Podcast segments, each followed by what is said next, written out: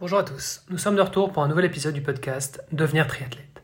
Mais avant de commencer, je voulais vous parler d'un nouveau partenaire. Il s'agit de l'Iron Lakes, un des plus beaux triathlons de Belgique qui vient d'ailleurs d'être nommé meilleure organisation de l'année par la Fédération nationale. Cet événement a lieu tous les ans dans le plus grand lac du pays, les lacs de l'Odeur, un endroit magique.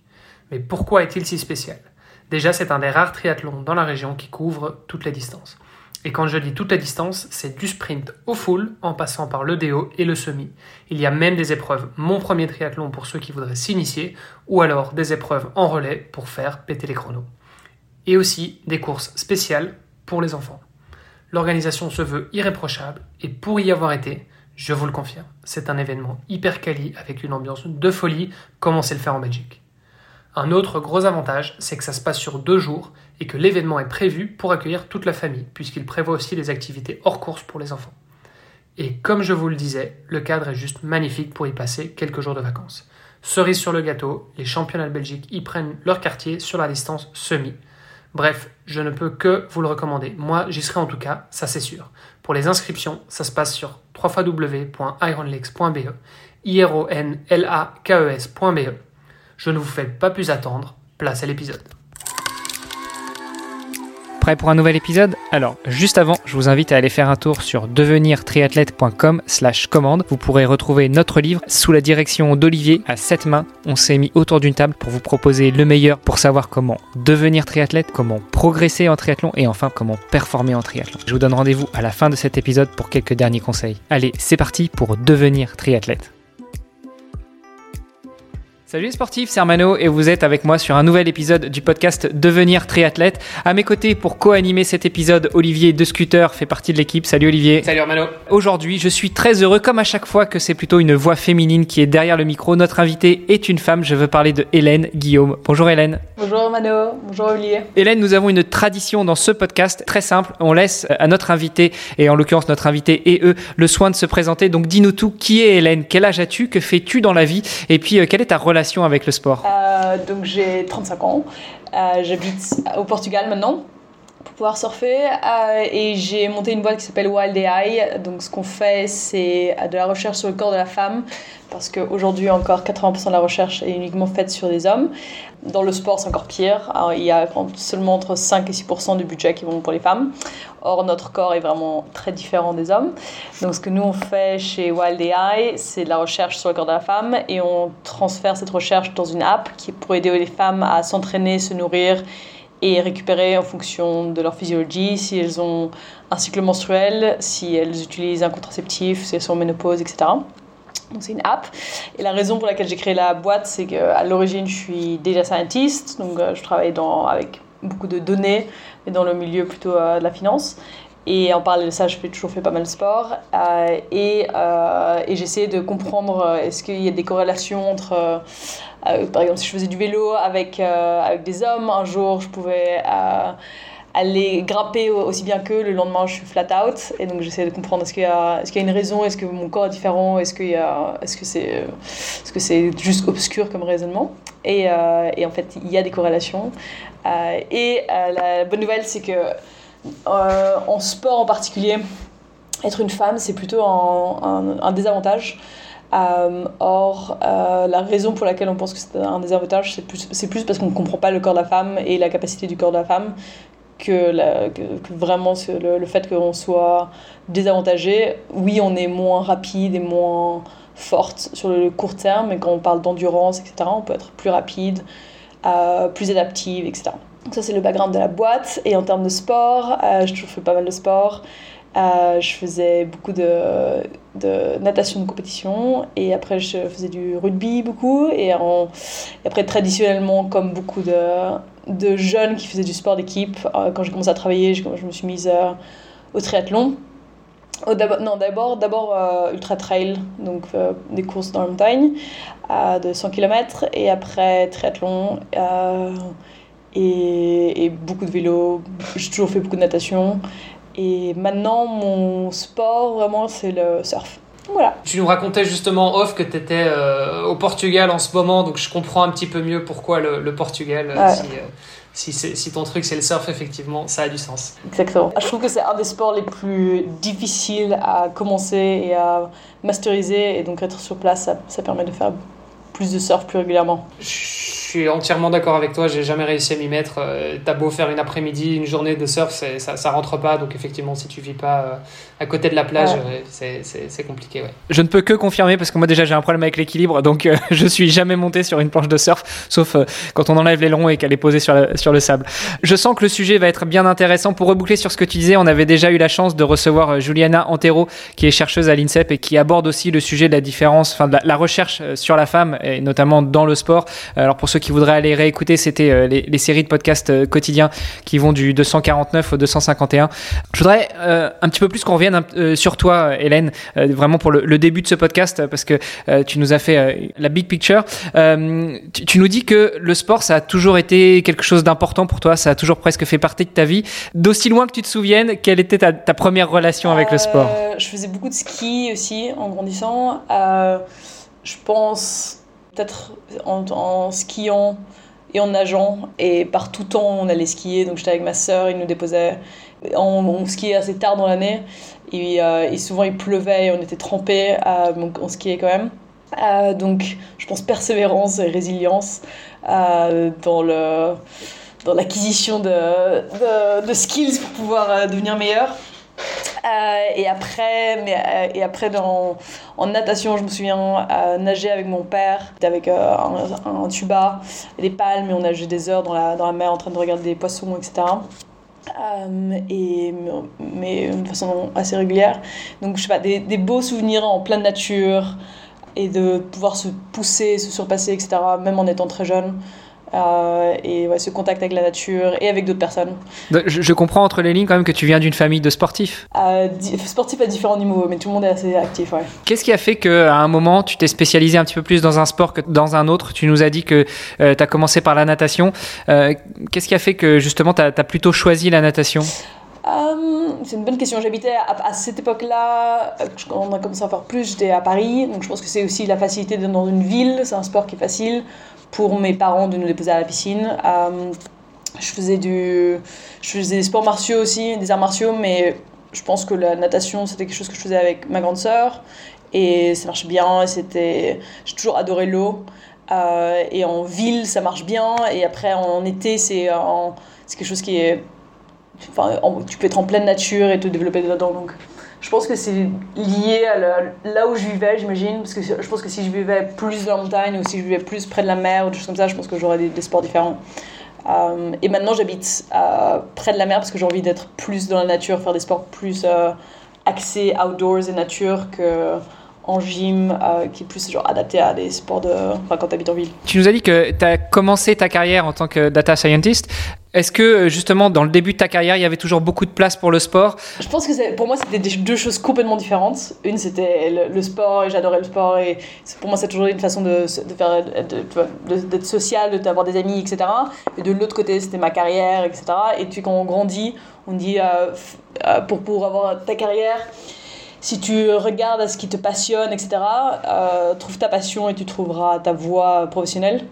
Mais je pouvais absolument pas voir de lien entre euh, aller faire de l'escalade euh, dans la nature ou aller skier et avoir une carrière professionnelle.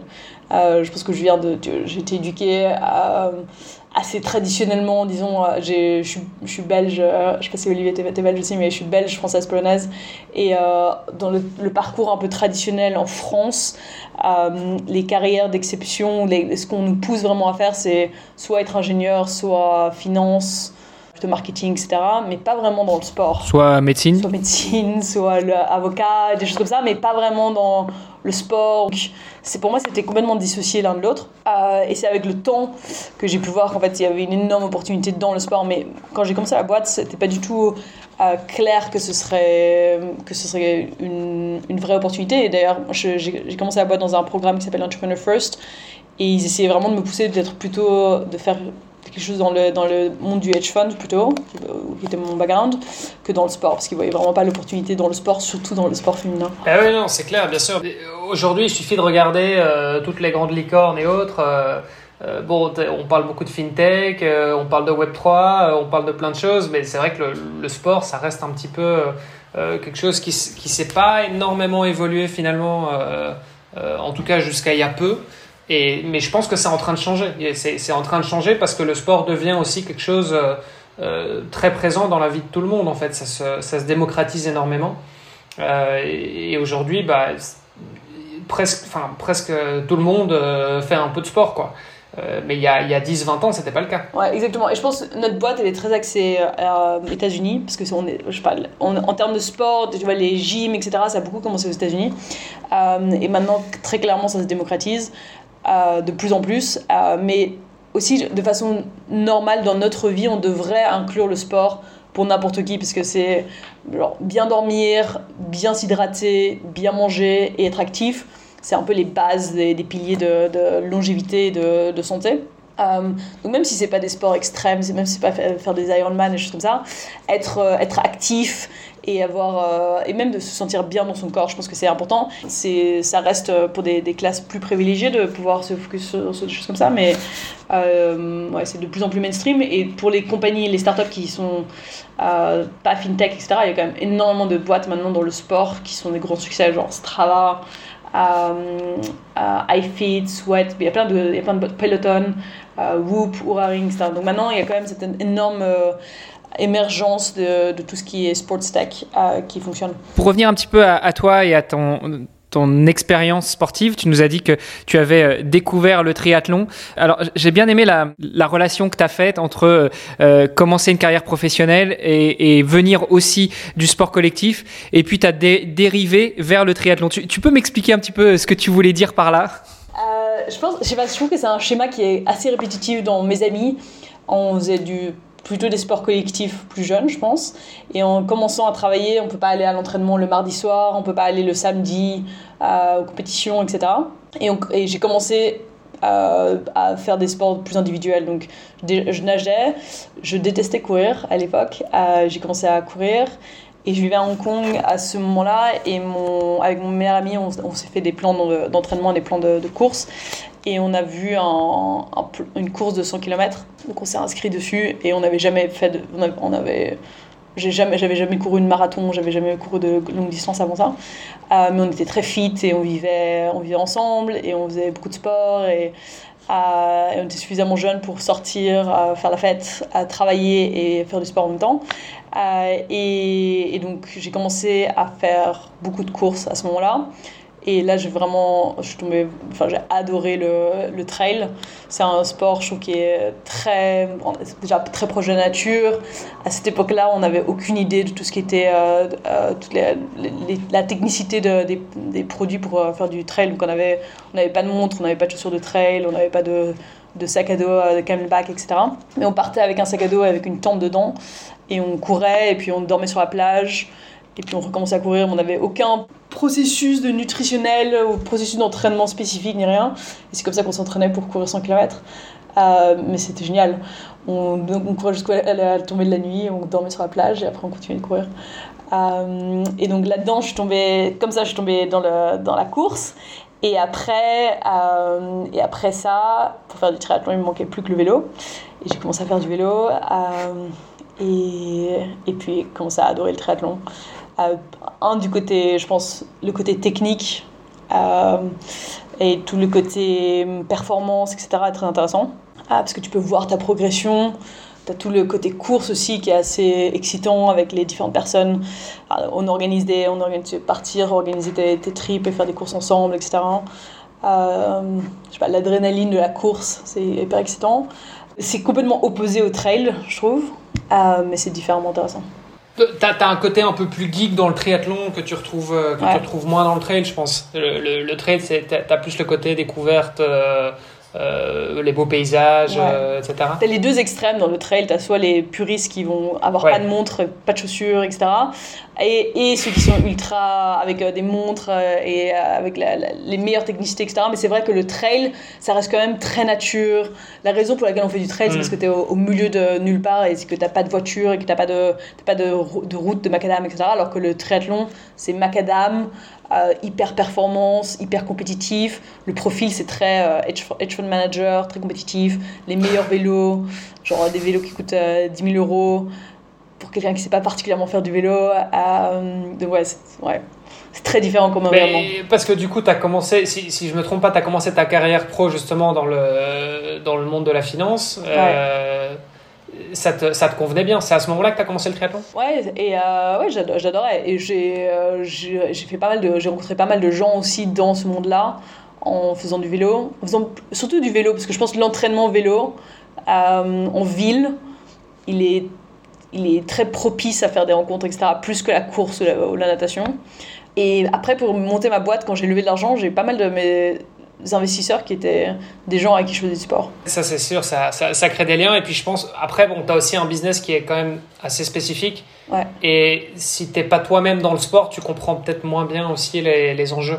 Bah, enfin, tu vas nous raconter un petit peu plus euh, l'histoire aussi de, de, de, ta boîte. Mais pour revenir du coup un peu sur tes premières courses en triathlon, ça, ça s'est passé comment? Tu as commencé sur quelle distance euh, Tu t'es entraîné avec un coach, pas de coach Comment, comment ça s'est passé? J'ai commencé. En fait, non, j'ai commencé parce que j'étais euh, en école de commerce à Nantes et on organisait. Enfin, l'école de commerce co-organisait les championnats de France de triathlon à la boule. Et donc, j'ai commencé le triathlon en étant, en étant volontaire euh, sur les routes de vélo, etc. C'est là où j'ai vu la, première fois du triathlon. Et après, j'ai commencé en faisant un tri-relais. Moi, je faisais la natation. Ça t'a tout de suite donné envie? Quand tu étais bénévole euh, Est-ce que ça m'a tout de suite donné envie? Ouais, c'était assez marrant. Euh, c'était un, week-end avec tout, plein de jeunes qui, étaient bénévoles, etc. C'était assez marrant. Euh, ça me semblait. Ça bah, finalement, ça permet de reboucler sur l'épisode avec Florian Badou où il nous disait que le meilleur moyen de devenir triathlète, c'est d'aller en voir un, et, soit d'être bénévole, soit juste de regarder les copains qui vont faire. Ça, semble quand même assez difficile quand tu n'es pas dedans. Ça semble assez, la barrière a l'air assez dure à entrer, je trouve, en essayant de, me, remémorer à l'époque. Euh, même les vélos, je, faisais du vélo, mais je j'avais pas de vélo de, route ni rien. Donc je pense à l'époque, la barrière d'entrée avait l'air un peu difficile. Ah, c'est trois disciplines, etc. Je pense que le, le tri-relais, c'est une bonne façon de rentrer dedans. Mais la, majorité des personnes sont la majorité des personnes soit, des bons coureurs, soit des bons cyclistes, mais en général des, mauvais nageurs. Profil euh, triathlète typique. Je, ne suis pas tout à fait d'accord avec toi, hein. euh, euh, surtout dans le, dans le triathlon court, les, les, bons nageurs tirent souvent leur épingle du jeu parce que déjà ils, sortent devant, ils sortent moins fatigués et ça permet souvent de prendre un bon paquet. Alors je parle encore une fois des triathlons courte distance hein, où le drafting est autorisé. Je pense qu'on vous parlait pas de la même chose. Il me semble qu'Hélène disait plutôt la plupart des triathlètes qui débutent en général, ils, galèrent plus en natation. C'est ça que tu voulais dire, non? Qui débutent, mais aussi plus avancés. J'ai plein d'amis qui sont des, très très bons cyclistes et des très bons coureurs. Mais euh, à chaque fois, ils disent mon, mon point faible, c'est la natation. Et j'ai l'impression d'entendre ça de la majorité des triathlètes que je connais. Oui, bah euh, voilà, c'est le sport le plus technique des trois. Donc ça, c'est clair. Euh, mais, mais après, je, je, je, suis d'accord avec toi, Herman, aussi, dans le sens où tu regardes le, le top mondial c'est vrai que souvent, euh, les mecs qui n'étaient pas des bons nageurs, euh, à la base, bah, ils n'y arrivent pas. Quoi. Donc c'est vrai qu'en général. Ouais, oui, oui, ils finissent sur du long ou du très long. Euh, ceux qui étaient d'excellents nageurs, ils restent sur du court. Et encore, parce que comme c'est. Tu vois, dans le sens où si tu n'es pas un très bon nageur de base, tu as peu de chances d'arriver dans le, dans le, top mondial. Enfin, tu vois, si tu as déjà la, la, technique, je veux dire, tu peux devenir un bon cycliste plus tard, tu peux devenir un bon coureur plus tard, tu peux plus difficilement devenir un bon nageur Pardon, pardon. Je pense aussi les, les gens ont pas cette compréhension que la natation c'est tellement technique et donc mettent pas le temps et l'effort d'avoir vraiment du coaching en natation alors que comme tu dis c'est le sport le plus technique euh, et mm. donc c'est assez difficile de s'améliorer mais c'est plus difficile à avoir des rewards quand, euh, quand tu fais la natation, quand tu t'entraînes en natation, je trouve. Alors qu'en vélo, assez rapidement, tu t'améliores, assez rapidement, tu peux commencer à faire des, des, des à grimper, etc. Bah c'est plus subtil, disons qu'effectivement, en vélo ou en course à pied, tu vois tout de suite soit que les distances se rallongent pour euh, une même, une même durée d'entraînement, soit euh, que les entraînements passent plus facilement. En natation, ça va être une question de, de quelques dizaines de secondes. Euh, c'est vrai que quand tu commences à nager, si tu fais 2 minutes au 100 mètres et puis qu'un jour tu fais 1 minute 45, tu t'en rends pas forcément compte parce qu'il t'aura fallu des semaines, des mois, des, années pour arriver à ça. si tu faisais un drop comme on pourrait en avoir en vélo ou en course à pied, où un jour tu nages 2 minutes au 100 mètres et puis euh, trois semaines après tu fais une 30, là tu t'en rendrais certainement beaucoup plus facilement de compte, je pense. Donc tu découvres euh, en tant que bénévole, tu fais tes premiers triathlons euh, courte distance. Je sais plus si j'ai fait un sprint. après triathlon olympique, distance olympique à Londres et je, fais, je crois que j'ai fait quelques olympiques. sprint, je trouvais ça un peu. se déplacer pour faire un sprint, je trouvais ça un peu, un peu ennuyant. Euh, et pour un olympique aussi. Donc je, les faisais euh, quand ils étaient proches. Donc tu es parti sur les longues distances euh, très rapidement. ouais, exactement. Et aussi, je pense, je suis pas très rapide. je suis pas rapide à la course, je suis pas très rapide en vélo, etc. Donc le, plus long, effectivement, ça me donne plus d'avantages compétitifs. Et, et puis pour faire, je trouve que c'est c'est une belle façon de découvrir une, une, région, de faire un voyage, etc. et donc pour faire, si c'est un olympique, c'est pas pas très excitant en termes de préparation, etc. Et après, mais j'ai fait que un seul Alpha Ironman, j'ai fait Aix-en-Provence. Qui revient quand même très très très souvent dans la bouche des francophones. Hein. Aix-en-Provence, que ce soit les Français, les Belges, euh, ça reste quand même une, une référence euh, dans le 73. Et Hélène, juste pour, pour revenir un petit peu, parce que alors tu nous as parlé de Hong Kong, Londres. Euh, là, tu vis au Portugal. Sur, sur LinkedIn, je crois que ta boîte est basée aux États-Unis. Euh, mais t'es franco-belge polonaise.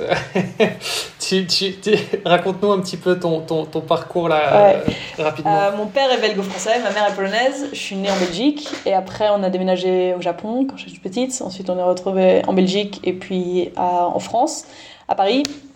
Et après ça, en tant qu'adulte, j'étais à Hong Kong, Pérou, Angleterre, Italie, États-Unis. Et avant la pandémie, j'étais à, moitié entre Londres et à moitié entre San Francisco. Et après, après les dix dernières années, j'étais à Londres et, euh, et maintenant Portugal. La raison pour laquelle je suis au Portugal, c'est parce que ma boîte est remote euh, et que je, je veux vraiment m'améliorer en surf. Donc comme ça, je peux aller surfer tous les jours. Trop bien. Et alors tous ces déplacements, c'est quoi? C'est une question d'opportunité? C'est pour le boulot parce que euh, ton employeur t'envoyait à droite à gauche? Ou c'est juste euh, que tu as la bougeotte, tu peux pas rester euh, quelque temps sans aller découvrir d'autres contrées? Je pense que mes parents ont ça déjà, leurs parents aussi, et donc je pense que c'est transgénérationnel. C'est dans le sang. Ouais. Et, et, alors justement par rapport au triathlon, tu en as fait sur les cinq continents. Après Aix, qu'est-ce qui s'est passé? Je pense que à Aix, je, je, faisais du vélo et en trail, etc., tu parles beaucoup avec tes, avec tes voisins. Tu t'encourages, etc. Moi, ça m'aide aussi. Et je me souviens à vélo à Aix, j'encourageais les, les mecs qui me dépassaient. Ils me regardaient, ils étaient très surprises pourquoi ils me parlent. Euh, et je trouve que le côté hyper compétitif du triathlon, même si j'aime bien le côté performance, etc., mais le côté hyper compétitif, on est tous des amateurs, genre il faut, faut se relaxer un peu, je pense. Euh, et il n'y a pas ce côté un peu euh, entraide et on est dans la nature et c'est cool euh, qu'il y a dans le trail. Euh, donc il y a plein de côtés du triathlon que j'aime. J'adore les trois sports du triathlon. mais ce qui et bien sûr, vu que j'ai fait un Alpha Ironman dans ma tête, j'ai envie de faire un Ironman juste pour, juste pour l'avoir fait. mais ce qui m'attire plus, c'est plus les triathlons hors piste, genre plus trail triathlon.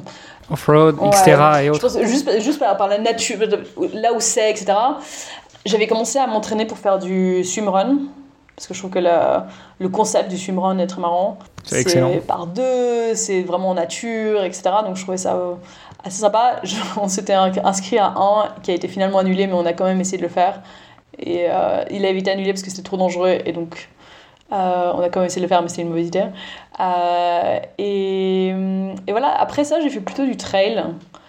Et, là, ça fait. La, dernière course que j'ai faite, je crois que c'était pendant, pendant la pandémie, il y, avait il y avait une petite fenêtre ouverte. En, j'étais en, en Angleterre, euh, dans les euh, Peak District, et faire un trail là-bas. C'est la dernière course que j'ai faite. Si tu cherches une course pour euh, fin d'année, moi je suis engagé sur le swimrun des Gorges de la Loire en septembre. Mon binôme est blessé donc il prendra pas le départ et je trouve pas de, je trouve pas de binôme. Donc euh, c'est la version ultra. Si ça t'intéresse, on peut se retrouver là-bas. C'est quoi, c'est quoi la distance? 35 de course à pied et, et 12 de natation. Ah, ça va. Bon, on restera en contact. D'où est venue l'idée de créer cette boîte Wild AI euh, Est-ce que c'est ta pratique du sport? Est-ce que c'est ta condition de femme dans le sport? Quel a été le phénomène déclencheur? Je pense que c'est un le sport et deux euh, data science. Donc en utilisant beaucoup de, données, j'ai une Garmin, Oura Ring, j'ai une Whoop quelque part.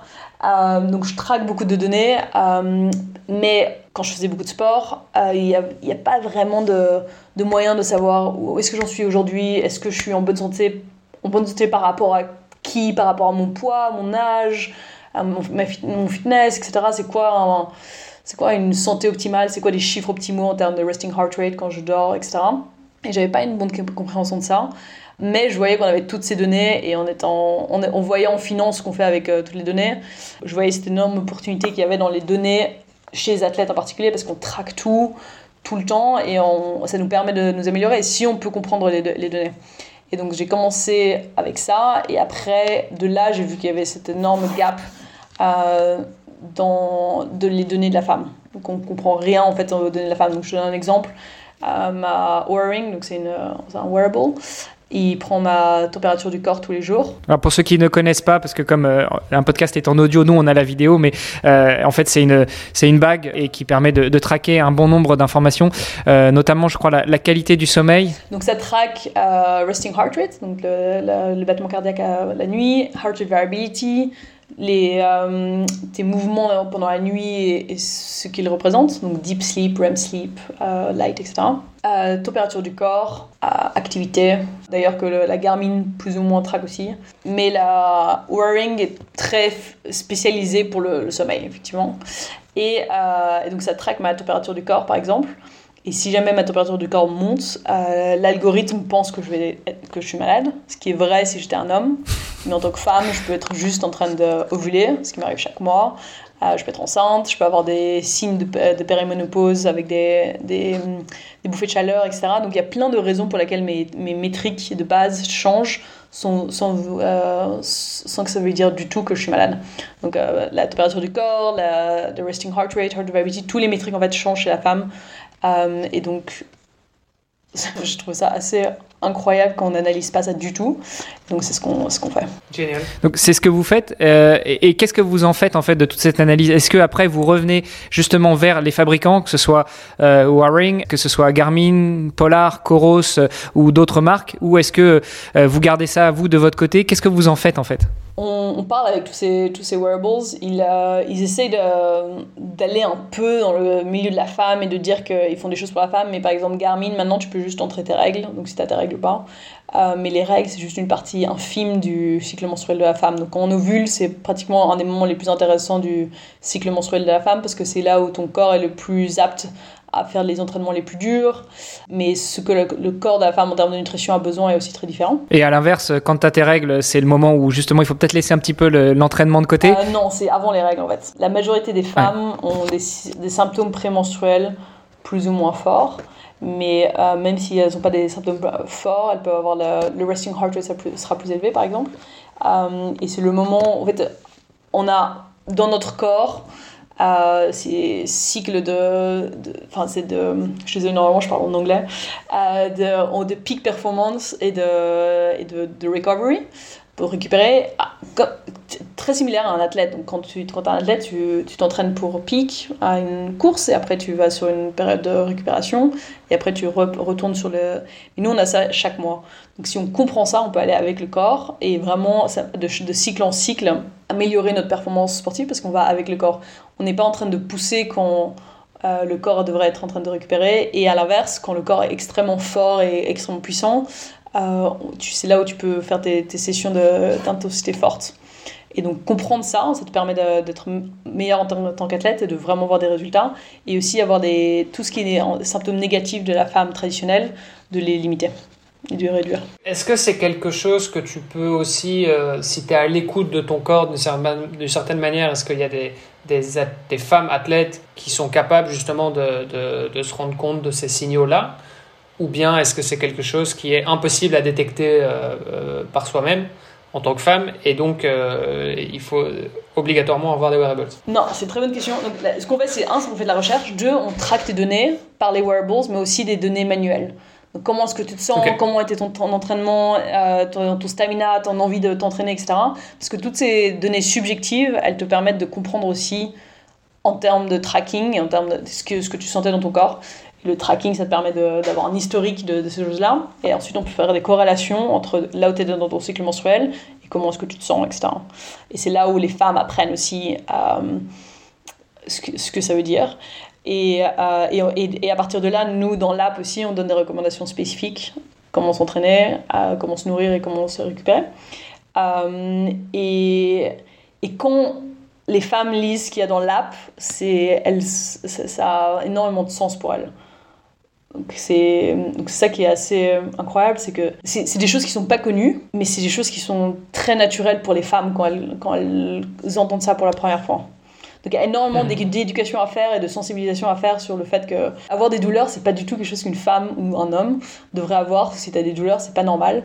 Et euh, s'il y a des, si on se sent pas bien, etc., c'est pas quelque chose de normal. Mais les femmes ont appris depuis qu'elles sont euh, adolescentes, si elles ont des douleurs menstruelles, etc., que ça n'existe pas vraiment et qu'elles ont qu'à deal with it et de continuer. De... Mais, mais en fait, mm. on, a des, on a des certains besoins. Par exemple, quand on a nos règles, on a besoin de fer. Quand on ovule, on a besoin de, de, de graisse. Après l'ovulation, on a une, fenêtre de 45 minutes pour prendre des protéines, alors qu'un homme a une fenêtre de 24 heures pour récupérer. Et si tu n'as pas ça, le corps a des, des carences et, euh, et, donc performe moins bien et on se sent pas, mal, pas bien, on a des douleurs, etc.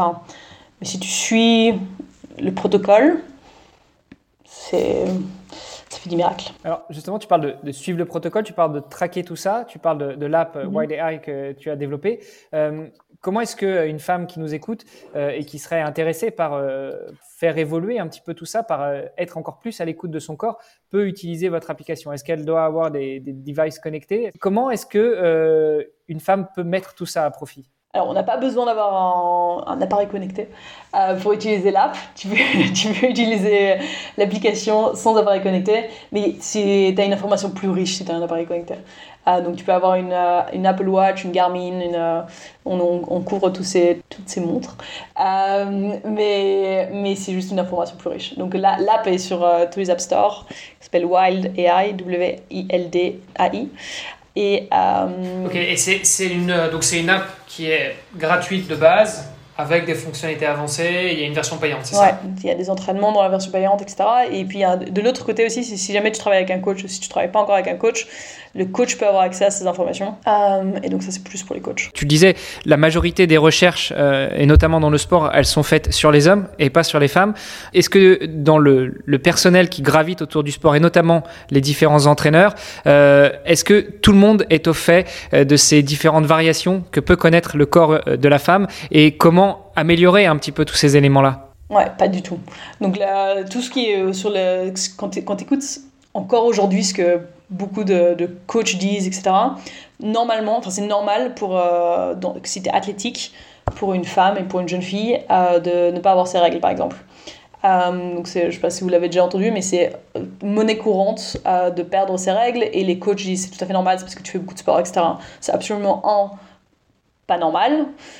C'est fréquent et ça arrive, mais c'est pas normal et c'est en tout cas très malsain. Et quand tu es athlétique, euh, quand tu, fais quand tu fais du sport, la première chose dont tu as besoin, c'est d'avoir un corps sain. Euh, et si et le, ne, perdre sa règle, c'est un, des premiers symptômes visibles euh, du fait que tu as un mauvais équilibre interne.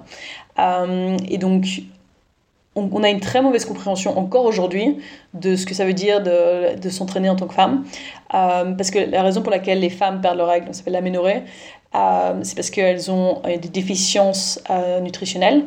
Donc quand tu es anorexique, tu n'as pas assez de nourriture, donc tu as des, carences nutritionnelles évidemment. Si tu fais beaucoup de sport et que tu ne, ne donnes pas la bonne nutrition au bon moment, tu as aussi des carences nutritionnelles. Et donc du coup, les femmes, euh, dans les sports à tout niveau, euh, que ce soit les, les, les olympiennes euh, jusqu'à juste les femmes qui s'entraînent au quotidien, le, la, le côté la, la, façon dont euh, euh, comment, comment on dit, how they look like, euh, leur physiologie, physionomie, est très importante. Donc elles se jugent énormément, elles veulent pas être trop, avoir trop de muscles, etc. Et dans le sport, elles sont extrêmement jugées. Donc tu as dû entendre, vous avez dû entendre, il y a plein de coachs qui disent à leurs athlètes qu'elles sont trop grosses, etc. Euh, et donc il y a des vrais problèmes nutritionnels. Non seulement elles n'ont pas juste les bonnes nutritions de base, mais aussi il y a des problèmes euh, plus avancés de, sous-nutrition et malnutrition. Euh, et une, des premières, un des premiers impacts, c'est perdre les règles. Mais là, ce qui est lié à ça, c'est que la, densité osseuse des sangs, donc similaire à quand une femme touche la ménopause, elles ont une ostéoporose, Donc là, c'est pour ça que nos grands-mères tombent dans la, baignoire et cassent euh, leurs hanches, parce qu'on a de l'ostéoporose. Et quand on perd nos règles, on a ça aussi. Et donc, si tu es une athlète, tu perds tes règles et tu, peux te casser tes os et tu es beaucoup plus sensible à tout ce qui est blessure, etc. Donc, c'est extrêmement malsain. Euh, mais c'est pas du tout connu. Donc, il y a plus de sensibilité qui est faite, etc. Mais pour les coachs euh, et pour les athlètes, c'est plus simple de suivre des protocoles qui sont faits pour des hommes. Donc, il y a plein de choses qui sont vraies pour des hommes qui ne sont pas vraies pour des femmes. Donc si tu es un peu, plus, un peu plus fit et lean pour un homme, tu vas peut-être courir plus vite, mais en tant que femme, tu vas peut-être courir plus vite dans le court terme et dans le moyen long terme.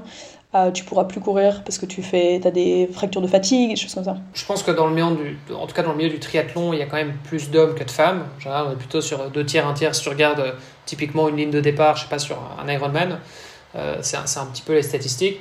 Euh, au niveau des coachs, c'est vrai que bah, du coup, on a souvent tendance à voir des coachs plutôt masculins, même s'il y a des coachs euh, femmes aussi évidemment. Toi, tu recommandes plutôt d'avoir euh, une femme coach en tant que femme pour te coacher toi-même? Non, je pense que les hommes sont, aussi euh, très bien, mais, euh, mais le problème c'est que... Non mais je veux dire, ils ont peut-être pas cette sensibilité, cette compréhension. Les femmes non plus, c'est plus, c'est plus, c'est plus un... C'est déjà... C'est vraiment un état d'esprit, et je pense que ça vient aussi de la formation. Euh, ça, fait très peu de temps que qu'on s'intéresse à ces, entre guillemets, encore une fois, entre guillemets, problèmes de la femme. on le sait notamment sur le marathon, les femmes ont été autorisées à courir uniquement en 1963, parce qu'avant on disait que le corps de la femme était trop faible, ce qui est à mon sens une hérésie, mais eu égard à, tout l'historique qu'on a pour, pour les hommes sur les, courses de longue distance. Donc je pense que c'est aussi un problème d'éducation, de, de, formation de ces coachs, que ce soit les hommes ou les femmes. Exactement. Donc, et je pense qu'il y, y, a vraiment ce problème euh, grassroots, des, comment est-ce qu'on éduque les gens sur le corps de la femme, etc. Et, euh, et, le fait, même toute la recherche médicale est basée sur des hommes, parce que c'est plus simple de, de, faire, si tu fais par exemple un test, disons que tu veux lancer un nouveau euh, supplément alimentaire, pack ou n'importe quoi, et que tu testes sur un homme dont les métriques ne changent pas. Donc tu vois, ton, ta performance ne change pas, ton resting heart rate est, constant, etc. C'est beaucoup plus facile de tester ça que sur des, une femme dont déjà les métriques de base changent. Donc comme c'est compliqué, les gens disent c'est pas grave, on va mettre les femmes de côté, on s'en fout, et on, teste tout sur les hommes. Le problème c'est que nous en tant que femmes, on a des big life stages, donc en, fonction de là où on est dans notre vie, notre corps est complètement différent. Une femme qui utilise un contraceptif hormonal est complètement différent d'une femme qui utilise un contraceptif non hormonal, par exemple le, le stérilet. Euh, en cuir, euh, c'est complètement différent d'une femme qui, qui, qui n'utilise pas de contraceptif, d'une femme qui vient d'avoir un enfant. Euh, tout, son, tout son processus hormonal, tout son, tout, son corps est, un énorme reset. Une femme qui a 47 ans et qui est en périménopause, qui fait du triathlon. Notre, corps change tout le temps en fonction de, de, l'âge qu'on a et de, l'état où on est. tous les jours pendant 40 ans quand on a un cycle menstruel, il change tous les jours aussi. Alors, quand tu es data scientist, c'est très intéressant, mais les, du coup, c'est beaucoup plus complexe. Et donc, ils ont dit, au lieu de regarder à tout ça, on va juste prendre les hommes. À quel moment tu t'es dit, euh, en fait, c'est un vrai sujet, j'ai envie de créer une app euh, pour ça? C'était évolutif. Au tout début, la, la boîte, c'était pour les hommes et les femmes. Et donc, couper les hommes de la boîte, c'était euh, c'était une décision assez difficile. Et c'est marrant parce qu'à l'époque, on me disait, mais tu vas perdre la moitié de la population. Et en fait, c'est l'inverse qui s'est passé. C'est l'autre moitié de la population a jamais été servie. Tout, tout ce qui est sur le marché aujourd'hui, c'est pour les hommes. Tout. Donc les wearables, c'est fait pour les hommes et après, c'est adapté aux femmes. par exemple, ma montre, c'est une Garmin euh, euh, Phoenix 5S. C'est S parce que c'est small, donc elle est plus petite. Euh, elle coûte le même prix qu'une Garmin normale, mais l'écran est un peu plus petit pour mon, pour mon, poignet. Comme tu peux voir, elle reste très grande pour mon poignet. Elle a moins de batterie, mais elle coûte le même prix. Donc j'ai un, produit moins bien, mais ils l'ont adapté un peu pour les filles. Euh, quand tu regardes euh, les, les vélos, les, les, vélos, ils sont tous, si tu veux avoir un vélo adapté pour une femme, donc les, le, le cadran est un peu et, a une forme différente, etc. Ils sont tous roses ou violets, etc. Mais c'est de nouveau, c'est au lieu de prendre la femme, le, la physionomie de la femme et comment est-ce qu'on peut partir de là et créer un produit pour elle, on a créé un produit pour l'homme et puis après on a fait un petit peu plus petit, un petit peu rose et après les femmes peuvent l'utiliser si elles ont envie. Et, euh, et, donc, il y a beaucoup de choses à faire aujourd'hui pour partir de la femme. Et, et en, voyant ça, c'est une énorme opportunité en fait. Parce que, et c'est pour ça que ça résonne énormément euh, avec les femmes avec qui on travaille, parce qu'elles ont l'impression que personne ne les a jamais vraiment regardées, écoutées. Et, euh, et, donc, dans le marché, on est les leaders dans ce qu'on fait, parce que parce que les autres sont intéressés aux hommes. Quand quand ou à tout le monde. Mais quand tu es intéressé par tout le monde, en fait, ce qu'ils disent, c'est les hommes. Bon, et donc du coup, c'était quoi l'idée de base? C'était euh, je veux créer une app qui va, euh, qui va faire quoi en fait exactement? C'était quoi l'idée de l'application à la base? Tout au début, c'était une plateforme pour trouver des courses et s'entraîner. Et il y avait toujours un élément d'adaptation. Il y a- sacré pivot. On a, on a enlevé le trouver une course, mais il y avait toujours le côté comment s'entraîner en fonction de tes données personnelles. Donc il y avait toujours ce côté euh, adaptif, évolutif et personnalisé de l'entraînement. En fait, on voulait remplacer un coach humain en, en regardant tes données, etc. Et si- c'est comme si un coach humain regardait tes données chaque jour et te donnait des recommandations en fonction de ça. Pas vraiment, en fait, pas pour remplacer le coach, mais pour ce qu'une machine fait bien, c'est-à-dire lire des données. Lire et analyser. Et... Ouais, et donner des recommandations, et après le coach décide. Et là maintenant, ça fait combien de temps que, que l'app existe? L'app existe depuis un an, euh, donc elle est sur le marché depuis un an, mais la boîte existe depuis 4 ans et demi. Et donc pendant les trois premières années, c'était quoi? C'était de la recherche et développement Ouais. euh, uniquement ou bien vous aviez déjà euh, monétisé? Non, recherche et développement. Et là, vous avez combien de membres pour l'instant? Enfin, combien de téléchargements Là, on a 30 000, Donc 30 000 membres avec un E majuscule à la fin, puisque ce sont censés être que des femmes, on est d'accord? que des femmes. Et, et- et on parle de monétisation. euh, du coup, votre business model tourne autour de quoi? Parce que euh, tu l'as dit, vous avez une application gratuite, une application premium. Dans les recommandations que vous faites, dont tu parlais tout à l'heure, aux autres marques, notamment les marques d'objets connectés, est-ce que euh, c'est une prestation que vous apportez? On parle avec eux pour voir comment est-ce qu'on peut travailler ensemble, etc. On prend leurs données, donc déjà on est intégré de ce côté-là. Après on verra comment ça se développe par la suite. Euh, mais là on regarde les différentes options qu'on a pour avoir plus de, routes de monétisation et pour analyser lesquelles sont les plus optimales pour nous. Donc par exemple là on lance un, supplément. Donc dans l'app on recommande des suppléments en fonction de ton cycle menstruel ou de tes symptômes. Et dans l'app tu pourras directement cliquer et avoir ton pack personnalisé pour toi. Euh, donc on lance des choses comme ça, on regarde, on, regarde euh, on analyse quels sont les besoins de nos utilisatrices et à partir de là, comment qu'est-ce qu'on peut lancer. Tu- disais, on est, les- on est le leader du marché, il y a, il y a d'autres concurrents euh, qui font la même chose, ou bien orientés uniquement sur les femmes, vous êtes les seuls? Il y a deux apps qui sont, qui sont un peu pure competitors, qui sont aussi à cheval entre le sport et le cycle menstruel. Il y en a une qui s'appelle Jenny's App et l'autre qui s'appelle Fitter Woman. Mais la différence, c'est que ce sont des apps un peu comme si c'était un, PDF euh, dans l'app. Euh, Jenny's a des vidéos aussi, qui sont, qui sont pas mal. Euh, mais il n'y a pas du tout la capacité de- de- d'intégration des données, des choses comme ça. Donc du coup, t'as pas ce côté personnalisé, adaptif euh, et intégration des données. Donc ce que nous on fait en particulier sur ce côté de, de données, de transférer tout ce qui est traduire tout ce qui est données masculines en données féminines, on est les seuls à faire ça pour l'instant. Même par rapport à l'homme, euh, je sais pas, tu parlais par exemple de euh, analyser euh, la variabilité cardiaque. Bah, c'est un truc, enfin, tu, tu, tu l'as pas aujourd'hui dans, dans la plupart des, des applications où où il y a des outils pour ça? Euh, si tu utilises oh, Whoop par exemple ou Oring, ils font pas mal de ces analyses. Euh, par rapport à, par exemple, Garmin traque ces données, mais les analyse peut-être pas de cette façon-là. Mais c'est ça, il est- je, je pense que tu peux avoir la data, mais elle, elle, t'est pas forcément. euh, euh, Enfin, tu peux pas forcément la visualiser, ou en tout cas, t'as pas de takeaway suffisamment, euh, tu Ouais. vois, explicite et, et- et concret à appliquer. Quoi. Et si tu downloads l'app, tu es obligé de, de rentrer ton, ton live stage. Et donc, il n'y a pas, y a pas, y a pas l'option d'être un homme sur l'app. Mais on a des hommes qui l'utilisent Ouais. et qui disent qu'ils sont en ménopause parce que c'est le, c'est le, le stage le plus proche d'être un homme. Euh. Parce que y a tout, ce que, tout ce qui est recommandations, etc., en fonction de ton entraînement, c'est c'est assez unique et c'est euh, très bien ce qu'on fait. Euh, mais on veut avoir le meilleur produit qu'on puisse pour les femmes. Et après, un jour, si les hommes peuvent, peuvent euh, l'utiliser, ils, ils pourraient, mais pour l'instant, on est. Ouais. Femmes n'ont jamais vraiment été servies avec des produits euh, euh, de pointe, etc. Et c'est notre, euh, c'est notre mission. Vous avez quand même encore un beau marché devant vous. Je veux dire, à 30 000, c'est déjà une très belle communauté.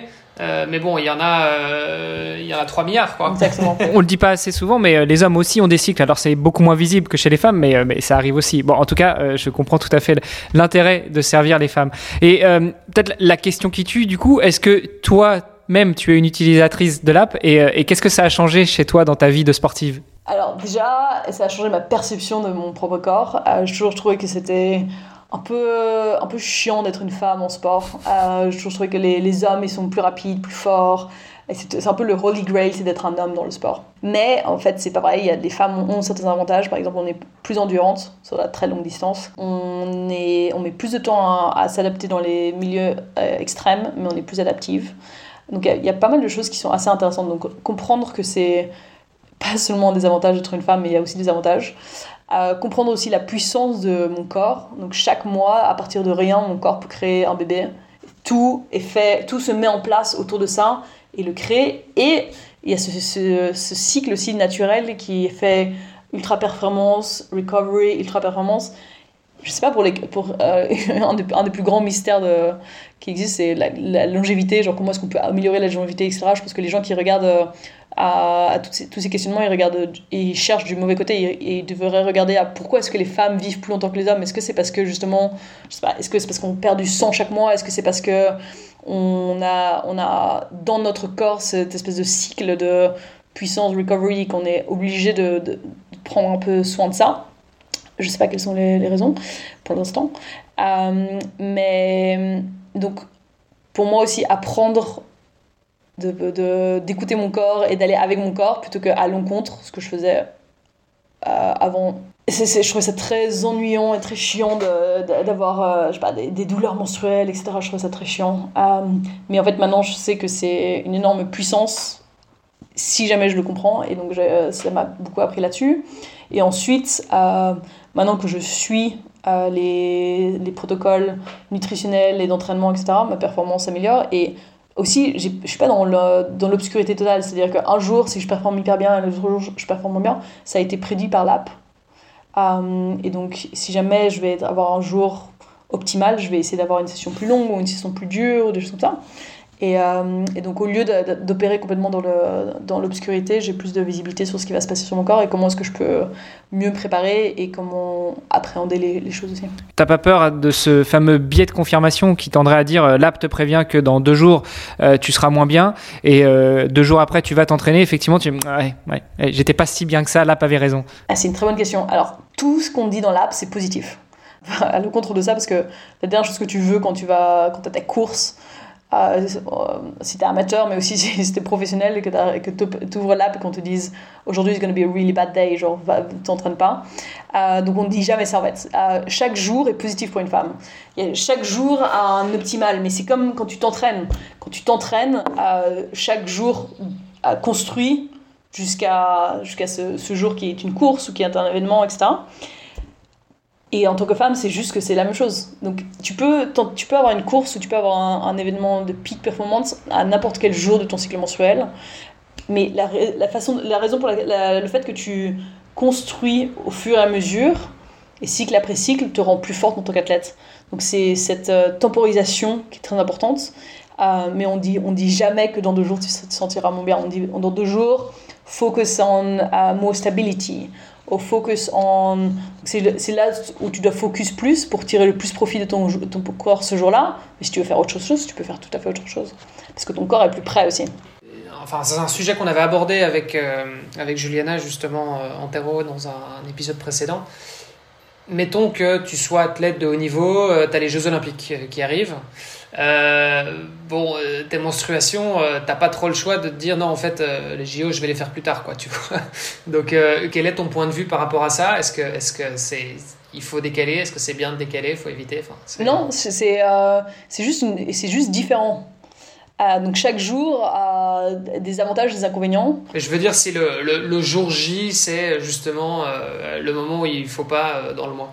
Euh. Non, il n'y a, pas, a pas de il faut pas, tu peux faire ce que tu veux. Non, mais je veux dire, il y, y, a des jours où tu as quand même une plus grande probabilité d'être plus performante. Pour différentes choses. Donc par exemple, avant les règles, donc c'est la, la, période où beaucoup de femmes auront, se sentiront moins bien, se sentiront, auront moins envie de faire des, des courses longues ou de faire des, des efforts de haute intensité, etc. Si jamais tu suis les protocoles et si jamais tu, tu prends les, la nutrition correcte, etc., tous ces, tous ces symptômes négatifs, ils, disparaissent au fur et à mesure du temps. Il y a des femmes qui ont pendant 40 ans, elles ont des énormes douleurs menstruelles, c'est très difficile. Mais tu n'as pas besoin d'avoir ça. Quand une douleur, c'est pas supposé exister pour n'importe qui, pour une femme ou pour un homme. Euh, donc ça, c'est une, première chose.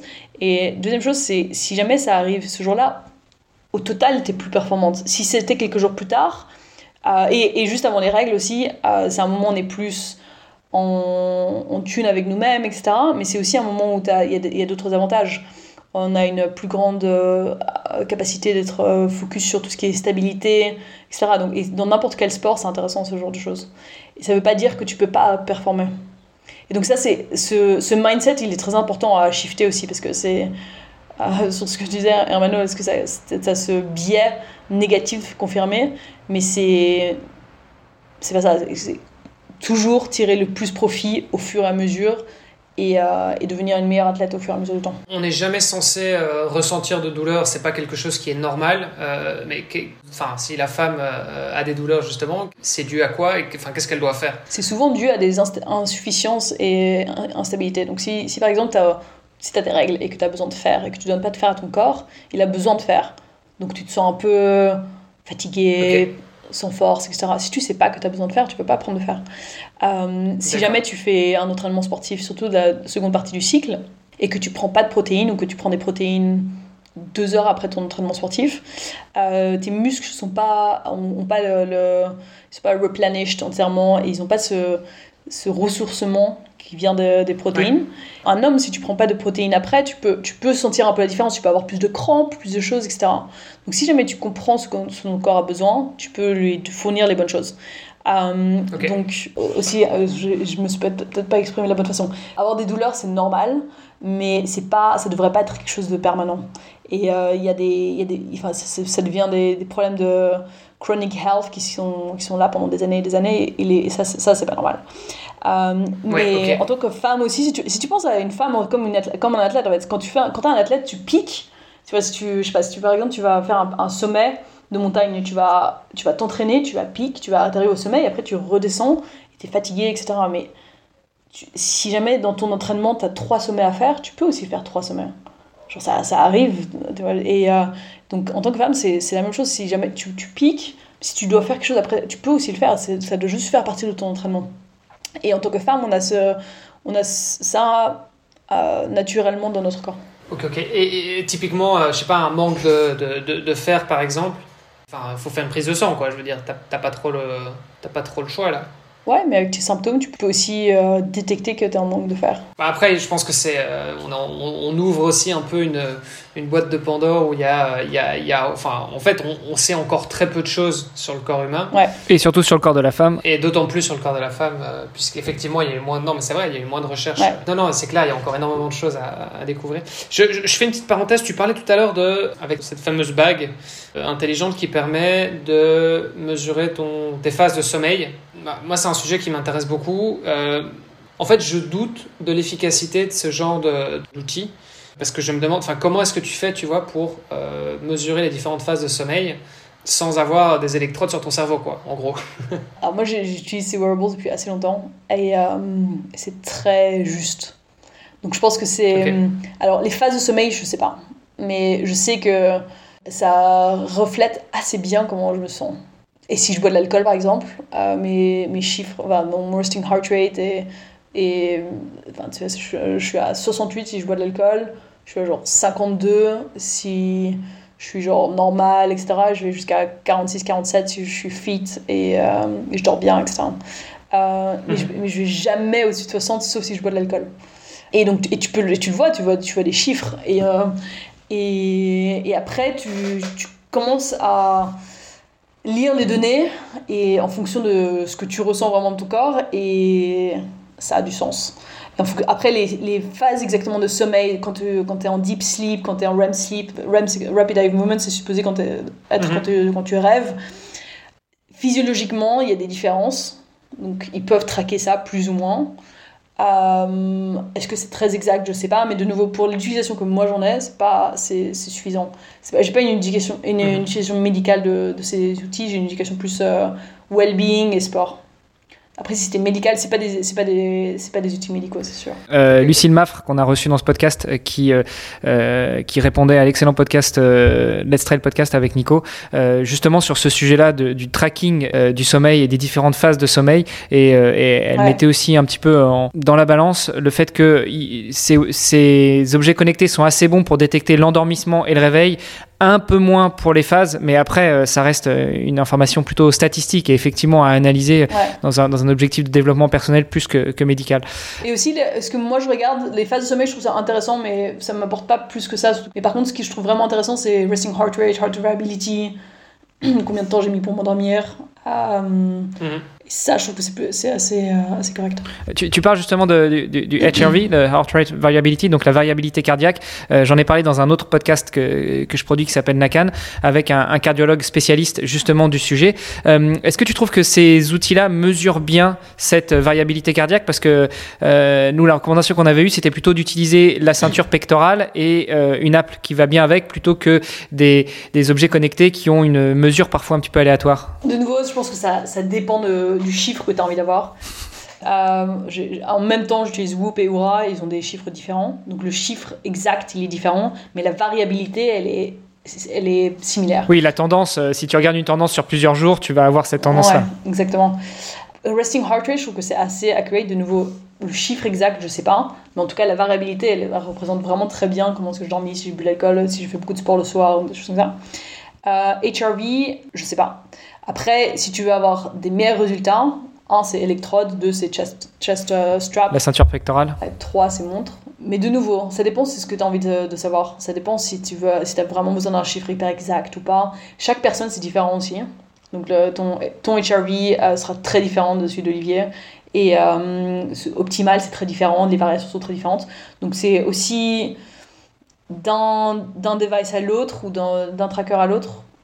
Ce sera différent aussi, mais c'est de nouveau, ça dépend quel est le, l'objectif que tu as derrière. Moi, pour euh, raconter une petite anecdote, là, je suis en préparation d'un gros défi sportif et c'est vrai que je commence à traquer ma variabilité cardiaque avec la ceinture pectorale de Garmin euh, que j'ai connectée à une app. Et les premières mesures que j'ai faites, j'ai partagé ça à, mon coach euh, et, un médecin qui me suit et qui m'a dit mais c'est n'importe quoi, ton, ton, ton HRV est complètement dans les choux, tu devrais être plutôt à 60 et là tu à 70 et là tu m'envoies un truc à 50, c'est pas possible, t'es en surentraînement, repose-toi. Bon, entre temps, je me suis blessé, ça fait 15 jours que je me repose et mon HRV ne fait que de baisser. Donc je suis pas que la tendance que l'on m'annonce soit si bonne.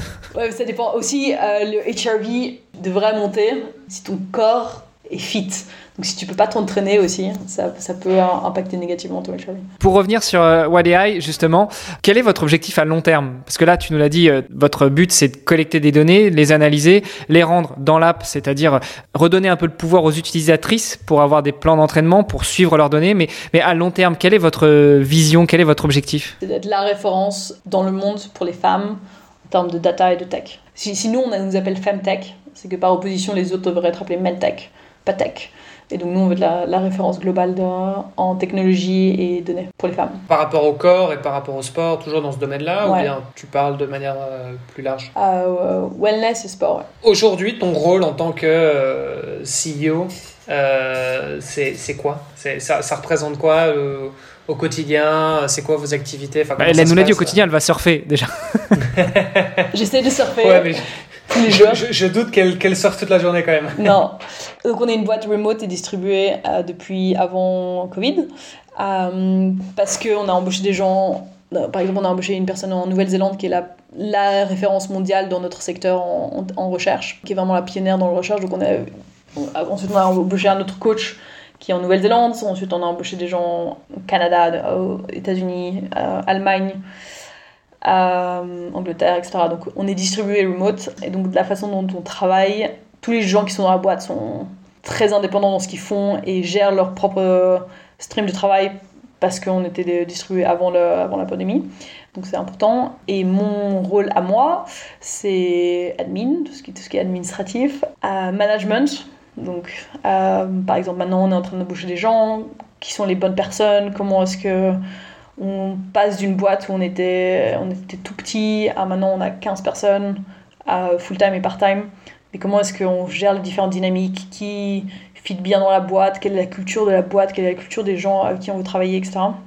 Euh, fundraising, donc c'est moi qui fais ça. Euh, et, après, tout ce qui est projet, euh, pas les projets à court terme, mais les projets à moyen et long terme.